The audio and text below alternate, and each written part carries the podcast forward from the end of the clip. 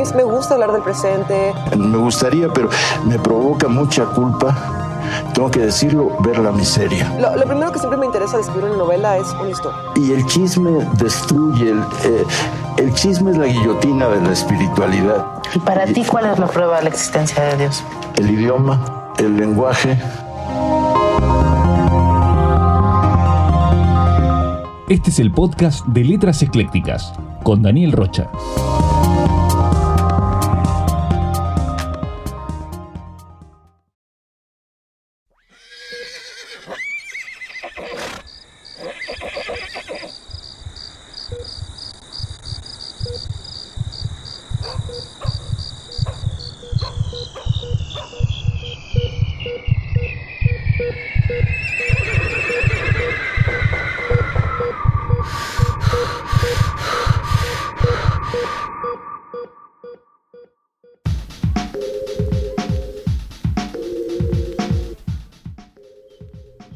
Uno dice, perder la casa sería lo peor. Y después hay cosas peores, y uno daría la casa y la vida por volver a ese momento y soltar la rienda de ese maldito animal.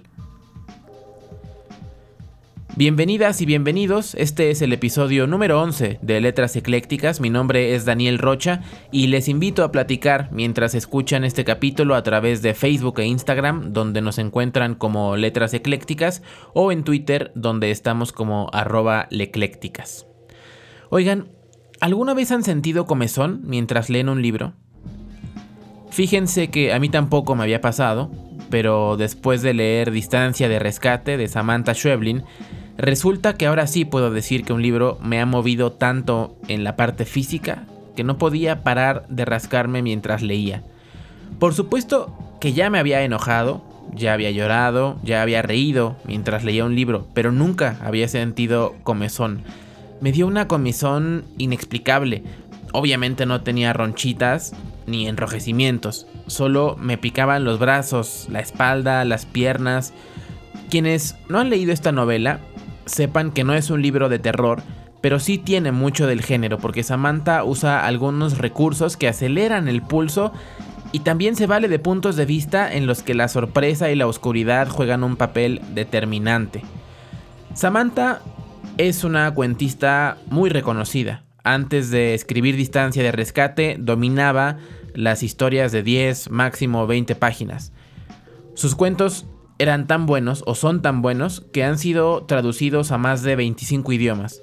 Sin embargo, cuando empezó a escribir este libro, que originalmente intentó ser un cuento, primero Samantha trató de darle la extensión y estructura de una narración breve, de un cuento, pero se dio cuenta que no le iba a funcionar, entonces fue extendiéndolo poco a poco hasta que se convirtió en su primera novela.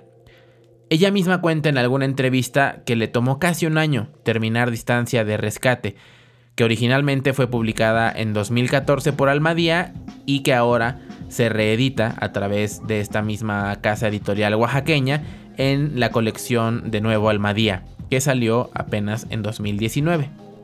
Pero bueno, esta no es una novela normal, esta es una novela corta, de poco más de 120 páginas, y es precisamente ese uno de los encantos del libro. Aunque el número de páginas per se no es un atributo de ninguna obra, sí lo es cuando se trata de una novela que tiene el poder simbólico de un cuento, la profundidad de un texto largo y el ritmo poético de una narración trepidante. Déjenme contarles brevemente la anécdota de distancia de rescate. Toda la novela está narrada desde la perspectiva de Amanda, una mujer que llega a vivir a un pueblo en el campo argentino, un pueblo desolado, con poca gente, en medio de sembradíos de soya. Amanda es mamá de Nina, una pequeñita, bastante educada y despierta, que lleva su peluche de topo a todos lados. El esposo de Amanda no vive con ellas todo el tiempo, digamos que está lejos físicamente, pero presente de alguna forma, o por lo menos dispuesto a ir hasta ese lugar remoto si algo se ofreciera. Cuando Amanda llega al pueblo, conoce a Carla, madre de David, el personaje que desata todo el conflicto de esta historia. El esposo de Carla, la mamá de David, se llama Omar, y Omar se dedicaba a criar caballos de carreras antes de que una extraña enfermedad acabara con el semental, que básicamente sostenía a la familia, y después la misma enfermedad acabara con su hijo David. Ahí tienen que un día el caballo de Omar se escapa de la casa mientras Carla y David están solos. En ese momento David es un pequeñito de 3 años, entonces madre e hijo salen a buscar al mentado caballo desesperados porque saben que el animal es rentado y que perderían todo hasta la casa si pierden a ese animal. Resulta que por fin lo encuentran, pero el caballo no está bien. Tiene el rostro hinchado y pues básicamente está moribundo. Como se podrán imaginar, en ese pueblo solitario no hay decenas de veterinarios ni mucha gente que pueda ayudar, así que llaman al más cercano y con la ayuda de los mirones de alrededor intentan recuperar la salud del caballo, pero no parece reaccionar. Entonces, Carla se da cuenta que a su hijo también le está pasando algo raro, algo que le empieza a aterrorizar. En su desesperación, decide llevarlo con la vieja de la Casa Verde, que es como la bruja del pueblo. Esta señora le dice a Carla que lo de David es algo muy serio. Tan serio que le quitará la vida en cuestión de horas, a más tardar en un día. Y la única forma de intentar aliviarlo es haciendo una migración, o sea, pasar el espíritu de David a otro cuerpo y que a su vez este cuerpo, el de David, reciba a un espíritu ajeno. De esa forma, la intoxicación que padece se dividirá y posiblemente logren vencerla. Carla acepta este remedio, pero cuando termina el ritual, su hijo ya no es el mismo. Ahora es un ser al que no reconoce, su mirada está extraviada, actúa diferente y ya no hay ninguna conexión entre ellos, eso es lo que más le preocupa. Aunque conserva el cuerpo de un pequeño de 3 años, parece que dentro de él vive otro espíritu del que nunca tuvo noticia. Esta es la historia que Carla le cuenta a Amanda cuando llega al pueblo con su hija Nina a habitar una casa grande y solitaria. Mientras escucha la anécdota de Carla, Amanda empieza a creer que esa mujer que acaba de conocer está un poco loca, porque no es posible que el niño esté embrujado, alguna explicación debe haber. Poco a poco la conversación va volviéndose más enredada y oscura. Es ahí donde empieza a introducirse el concepto de distancia de rescate, que según Amanda es el cálculo que ella hace para saber cuánto tiempo tardaría en llegar a salvar a su hija Nina si se encontrara en una situación de peligro. Esa distancia es dinámica y se siente principalmente en el estómago. Mientras Carla cuenta la historia de David a Amanda, Amanda ve amenazada la distancia de rescate hacia Nina en varios momentos. Esto le genera por supuesto angustia y mucha preocupación.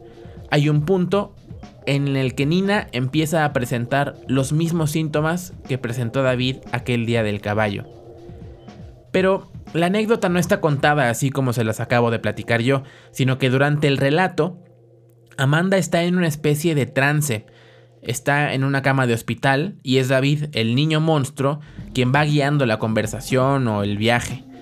Él está, digamos, en el terreno de los vivos y Amanda está a punto de morir. Entonces lo que él intenta es ayudarla con una regresión a entender el momento preciso en que a Nina le pasó lo mismo que a él, antes de convertirse en lo que es ahora. Ese momento en el que una sensación de gusanos recorriendo la piel se apodera de la gente y la lleva hasta la muerte o la deformidad. Lo que buscan es encontrar en este viaje onírico de Amanda el momento exacto en que la intoxicación comenzó para poder ayudar a Nina. La lectura en sí es súper angustiante, porque Amanda no puede pararse de la cama del hospital. La ha atacado el mismo veneno que a David y lo único que puede hacer es intentar seguir las instrucciones de este niño de 10 años que va determinando qué es lo importante y qué no durante su sueño. Así que es como si el lector se situara en la cabeza de alguien que está en una especie de trance febril y no sabe hacia dónde va, ni dónde está, ni cómo llegó. Vaya, Amanda ni siquiera sabe si la conversación que está teniendo con este niño es real. Esto no es normal, David. Solo hay oscuridad y me hablas al oído. Ni siquiera sé si realmente esto está sucediendo. Está sucediendo, Amanda. Estoy arrodillado al borde de tu cama, en uno de los cuartos de la salita de emergencias. Tenemos poco tiempo, y antes de que el tiempo se acabe hay que encontrar el punto exacto. ¿Y Nina? Si todo esto realmente sucede, ¿dónde está Nina? Mi Dios, ¿dónde está Nina? eso no es importante. Eso es lo único importante. No es importante. Basta, David. No quiero seguir. Si no avanzamos, no tiene sentido que siga haciéndote compañía. Voy a irme y vas a quedarte sola. No, por favor. En ese tono avanza este libro que genera tensión desde el inicio. Hay una mamá que tiene un conflicto con su hijo que deja de reconocerlo y que incluso está asustada por lo que pueda ocasionar. En contraparte, está una madre que ama a su hija, que la protege y está atenta a su desarrollo. Carla y David están distanciados, aun cuando David no está en edad de valerse por sí mismo. En cambio, Amanda y Nina son muy cercanas, tienen juegos y códigos que solo ellas conocen, son buenas amigas y cómplices. Pero vamos adentrándonos en las ideas que plantea Samantha Schweblin en Distancia de Rescate. Empecemos con la idea central, que es la de ese veneno que infecta a los habitantes de un pueblo, causándoles en el mejor de los casos una deformidad y en el peor la muerte. Es el mismo veneno que ataca al caballo y a los patos, a David y a Amanda. En el libro el veneno es etéreo, indescifrable, pero la idea detrás de eso son los pesticidas y los tratamientos artificiales que se emplean en el campo argentino para alterar los procesos naturales. Por supuesto esto no es exclusivo del campo argentino, pero la novela está situada en Argentina y por eso me refiero a ese campo, específicamente a las plantaciones de soya que Samantha Schweblin narra en Distancia de Rescate. La crítica que hace esta autora argentina a ese sistema es muy dura, porque pone sobre la mesa una realidad que no solemos ver cuando compramos nuestra comida en el supermercado. La realidad de los pueblos asediados por las consecuencias de aplicar químicos en los sembradíos. Aunque la ciudad nos aísla de eso cotidianamente, existen comunidades completas que enferman por el uso de sustancias extremadamente agresivas con la naturaleza. Samantha habla de niños deformes y muertes inexplicables para ilustrar esa pandemia ocasionada por las grandes industrias, apuradísimas por tener frutos perfectos aunque estén envenenados, por tener cosechas estables y libres de plagas que puedan amenazar el crecimiento sostenido de las grandes compañías transnacionales. Alrededor de esta idea también está la de resignación, la resignación de estos pueblos que deben trabajar en los campos infectados porque no les queda de otra, así que deben aprender a vivir con las deformidades y la salita de emergencias llena de personas intoxicadas. Es prácticamente la única opción que tienen para sobrevivir, aunque esté disfrazada de paisajes paradisiacos y una vida en comunidad donde todos se conocen. Por eso creo que el color de la casa de la bruja, la casa verde, no es una coincidencia. Quizás Samantha se refería al verde de la naturaleza, al verde que no está envenenado. De ahí nace otra idea muy interesante, que es la del cambio de espíritu que se da en David. Ese cambio que transforma a las personas en cuanto la bruja realiza un procedimiento. Ese cambio de espíritu podría ser una toma de conciencia, el cambio que David vive y que lo transforma en alguien que busca de alguna forma proteger a aquellas que aún no han sido infectadas con el veneno. Obviamente sabemos que Carla, su madre, no toma eso como un asunto positivo, sino como una amenaza, un cambio tan drástico que vuelve imposible de reconocer a su propio hijo. Esta sensación de peligro se contagia a Amanda, que empieza a creer que David podría poner en peligro a Nina. Hay una escena en la que mientras Carla y Amanda platican en el coche, se dan cuenta que David está encerrado en casa de Amanda con Nina han cerrado las ventanas y Nina grita algo indescifrable desde una de las ventanas. Entonces Amanda corre inmediatamente porque la tensión de la distancia de rescate es casi insoportable. Pero cuando llega hasta la casa, se da cuenta que ahí está Nina, pero no está David. El niño se ha esfumado, pero pareciera que algo de su espíritu ahora habita en Nina. Al final, esta escena resulta ser una pesadilla dentro de la pesadilla que está viviendo Amanda en la cama del hospital. Y aquí va otra reflexión sobre cómo inicia la infección. Tanto a Amanda como a Nina les empieza entre las nalgas, como si se orinaran o menstruaran, como si esa zona del cuerpo, que representa la fecundidad, fuera la primera zona afectada por los gusanos del veneno, como si Samantha nos tratara de decir que estos pesticidas amenazan el futuro, que al enfermar las madres de un pueblo enferman todas las generaciones que vienen, y eso por obvias razones amenaza también la supervivencia de cualquier comunidad. ¿Por qué las madres hacen eso? ¿Qué cosa? Lo de ir por delante de lo que podría ocurrir, lo de la distancia de rescate, es porque tarde o temprano sucederá algo terrible. Mi abuela se lo hizo saber a mi madre toda su infancia. Mi madre me lo hizo saber a mí toda mi infancia. A mí me toca ocuparme de Nina, pero se les escapa lo importante. Y ya para ir cerrando este capítulo, hablemos de la distancia de rescate. La distancia de rescate que en términos fisiológicos podría ser el cordón umbilical que une a una madre con su cría durante la etapa en la que literalmente vive de ella a través de ese conducto. Este es un hilo vital, por supuesto, pero que si está mal amarrado puede ser también un hilo fatal, como sucede en un embarazo de alto riesgo cuando a un bebé se le enreda el cordón en el cuello.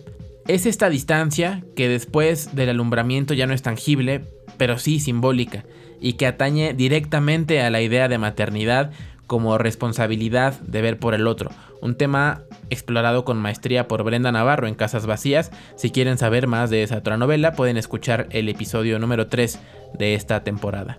Pero bueno, ese cordón umbilical se prolonga por el resto de la vida hasta que los hijos cambian o la madre pierde el control sobre lo que les puede pasar.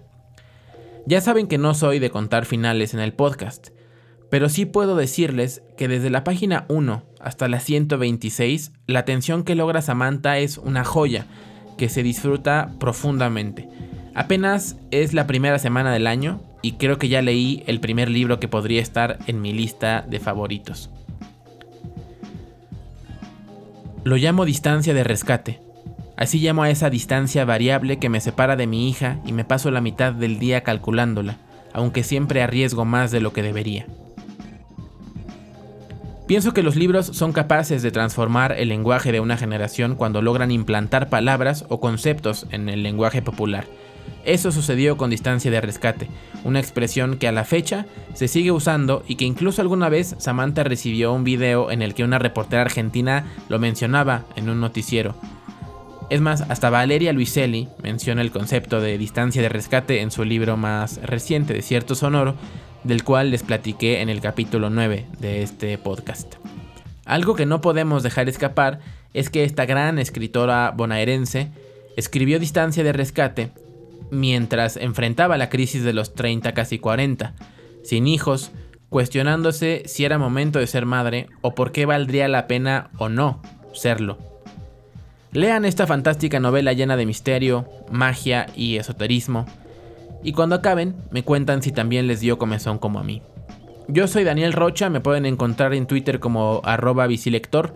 Gracias por haber escuchado este episodio de Letras Eclécticas. Sigamos conversando en Facebook e Instagram donde nos encuentran como Letras Eclécticas o en Twitter donde estamos como arroba leclécticas.